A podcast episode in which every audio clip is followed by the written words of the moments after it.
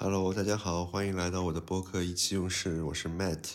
啊，今天我们聊一个比较轻松的话题啊，就是这个百度云或者叫百度网盘是不是已经天下无敌了？呃，有这个话题的原因是因为今天我在阿里网盘上面下了一个文件，然后发现这个速度快到我难以置信啊！关键这个问题就是。我还没有开这个阿里云盘这个会员啊，这个下载速度已经是让我觉得我家的网速是不是在疫情期间被调整过了？怎么怎么怎么能这么快？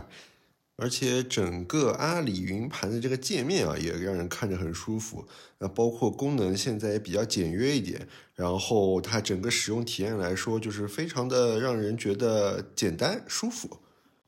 包括它现在也处在一个就是测试阶段嘛，所以它送的这个网盘容量基本上也是非常足够的。那现在就是完成了各种任务以后，基本上我的网盘能够达到五百 G 这样的一个容量。那我觉得这个阿里云盘这整个使用体验都让我觉得很不错。那在这个情况下，我就有了一个思考，就是我原来是一直用百度网盘的嘛。那百度网盘在这个情况下会不会已经要不行了？那阿里云这种持续的冲击，加上这个阿里背后这种无穷无尽的资本，那百度网盘是不是快要倒闭啦？或者说可能会面临一定的危机？当然，现在说这个还早，因为我去查了一下，现在整个百度网盘在私人云盘的这个市场里面，基本上的一个占有率达到超过百分之八十啊，基本上就是一家垄断了。但是百度网盘是怎么发展成现在这个一家独大的这个情况，其实是比较值得去探究一下的。呃，我也因为用网盘这个东西用了将近可能超过十几年吧，反正一出来的时候我就基本上在用了，所以我比较清楚当中的一些曾经被人遗忘的一些名字啊，包括我们比较熟悉的原来的幺幺五网盘、三六零云盘。那这些都是现在基本上已经倒闭或者已经重新成为一个新的呃网站去进行运营的这样子几个品牌。那当时应该是在一三到一五年左右，然后那时候有一个非常大的一个市场的混战，因为那时候整个网盘市场开始了真正的这个百团大战啊，然后各个品牌就纷纷的站了出来。那就有点像我们所熟知的这个打车市场的这种原来的这种感觉啊，那大家都是不计成本的投入各种资金，对吧？我今天这家人告诉你我是无限容量的，然后第二个人就会说啊，我们这个下载不限速，然后随意储存，对吧？就整个市场基本上都是大家不计各种成本的在讨好消费者、讨好用户。那我记得那时候其实幺幺五大家是用的比较多的，那各种我们想找的一些视频资源啊，基本上都会存在幺幺五上面。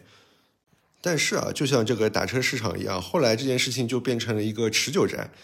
每家人家都要通过自己的这个服务，这种不计成本的这个投入去讨好消费者，然后不断的去资金的投入。那在这个情况下，其实碰到了两个问题，一个就是资金的问题，就是不是每家人家都像百度一样有这么雄厚的资金背景的。那他在找不到一个比较合适的盈利模式的情况下，那他的这个生存就面临一个非常大的挑战。那首先他要不断的去投入这些服务器的资源。那这些服务器的租赁的资源其实是非常贵的，然后再加上他要去，再加上它的这个盈利模式非常的微薄，因为你的你也告诉消费者了所有东西都是免费的，那你靠什么去赚钱，对吧？在这个情况下，其实它整个投入产出比就不成正比了。那像幺幺五啊、三六零这些，其实背后的资金没有那么雄厚的厂家，就纷纷的走向了衰弱。那还有一个。推波助澜的因素吧，就是那个政策的影响。那我们也知道，其实，在那个时候的互联网这个云盘或者网盘，它其实储存了大量的一些可能非法的或者说一些非正版的资源。那我们的互联网用户会通过这个网盘进行下载。那后来国家通过了这个整个政策的互联网政策的管控，那把这些资源就打掉了一批。那在这个情况下，其实整个网盘的这个生态就被影响到了，尤其是像幺幺五这种网盘内的大量资源都是一些非法或者非正版的内容的，那这时候就会面临非常严厉的一个制裁，那也导致了他最后直接宣布关闭服务这样一件事情。那在这个情况下，这个百度网盘的这个优势就体现出来了。那首先在资金方面，它是完全不惧怕的，对吧？有背后有百度去进行撑腰，它可以进行更加大量的投入，但不追求去眼前的一个成本回报。那另外一个就是在政策方面，它也能严格执行国家的政策，或者说它的公司内部的智囊团更知道怎么能够去在符合国家政策的情况下。继续为用户提供这种不连续、不间断的这种百度网盘的服务，那它就慢慢的在整个一个比较大的生存战中脱颖而出了。而且从那个时候开始，我们可以看到百度网盘的整个服务其实是越做越好的。就不得不说，百度网盘是我认为百度系列里面可能最让我觉得非常优质的一个产品。就如果你不是一个百度网盘的会员的话，你的下载速度基本上可能是在一百到两百 K 每秒。那这个下载速度对现在这整个信息爆炸的这种文件容量的需求来说，简直就是像呃以前的电话线时代这种五 KB、六 KB 这种下载速度一样，非常的不能用啊。当然，你如果开了会员以后，你就能获得一个将近三到四兆每秒的一个下载速度，这非常的 让人觉得神奇。那这一方面也是由于百度它需要有一个盈利的模式来支撑它每一年的这个大量的服务器的这种容量的投入，那这个是无可厚非的。那另外一个也是因为百度其实在整个网盘市场有着非常大的一个优势，所以它其实不太害怕用户去会离开它的这个网盘，因为整个网盘市场它的这个粘性是非常高的。那首先的一个原因就是因为它的人员的基数实在是太大了。它基本上像是一微信一样，可以算得上是一个国民级应用。就很简单，你如果问一个人说：“我今天把一个文件通过网盘传给你”，那他脑子中大概率都会认为你会通过百度网盘传给我。他也知道怎么去打开百度网盘链接，然后下载这个文件。所以，这一个大量的人口基数是它最重要的一个资本。那第二个就是百度整的一个资金的背景，它基本上是不害怕任何人去做竞争的，它只要守住自己的这个，而且这当中其实是有一个优势负极的一个效应的，因为现在越来越多的资源都聚集在百度网盘这个端，这整个资源的累积的这个容量，这个大量的数据在百度网盘这一端，所以你要去通过其他应用去挑战它，要面临一个历史积累的问题。就简单来说，我现在有一个可能二零一一年左右的资源在百度网盘，那其他人如果想获取这个资源的话，他必须通过百度网盘去获取，因为新的玩家那个时候还没出来呢，他根本不可能存到这个资源，所以其实这个先发优势是非常的关键的。那还有一个就是百度网盘，它应该是现在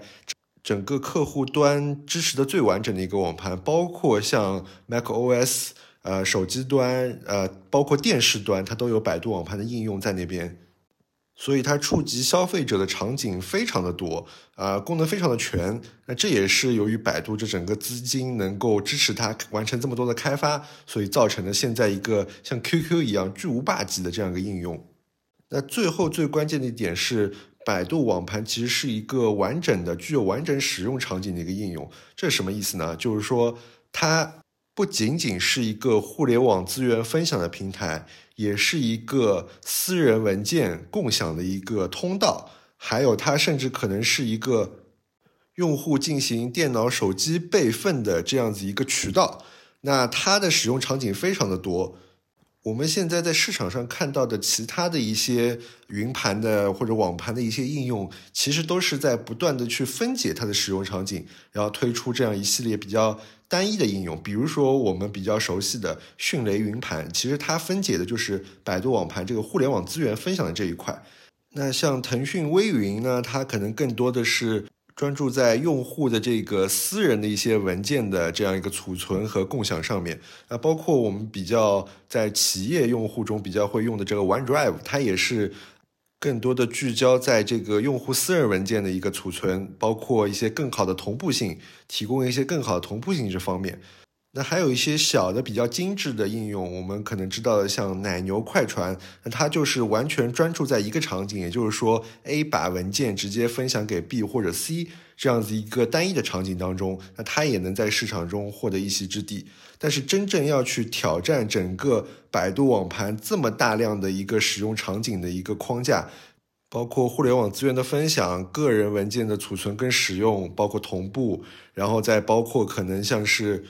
iCloud 一样的这种文件备份的这种功能的话，那现在很少有人能够从头开始重新去挑战百度网盘这样的地位。包括现在阿里这个云盘高调入局的这样一个情况，其实阿里首先它缺的肯定不是资本，对吧？它有足够的金钱可以投入在云盘的这个开发然后维护上面。那它缺的可能更多的是一个入局的时间点。现在入局可能有点晚了。那包括它怎么能够通过阿里的整个生态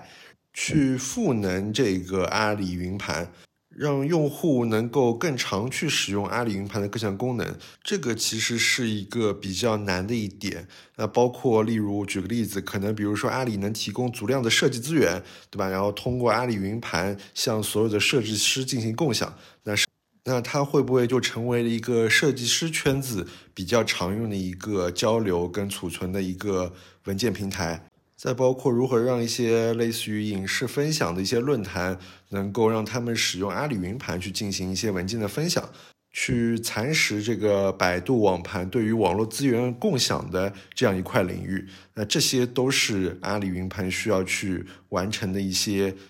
各个场景对百度网盘的一个分解。那我自己反正是一个百度网盘的这个包年用户啊，所以我觉得对我来说，确实如果现在有个人去挑战百度网盘，那非常的难。而且百度网盘可以算是百度系列为数不多的比较好用的产品了。那如果阿里云盘真的能够有这种能量去挑战它的话，那自然对我们来说，这种付费会员来说，肯定也是喜闻乐见的，是吧？至少，如果我继续在百度网盘这边付费的话，我说不定能享受到更好的一些资源或者服务，好吧？那这个就是我的一些小观点。感谢大家收听这一期的意气用事，那我们明天再见，拜拜。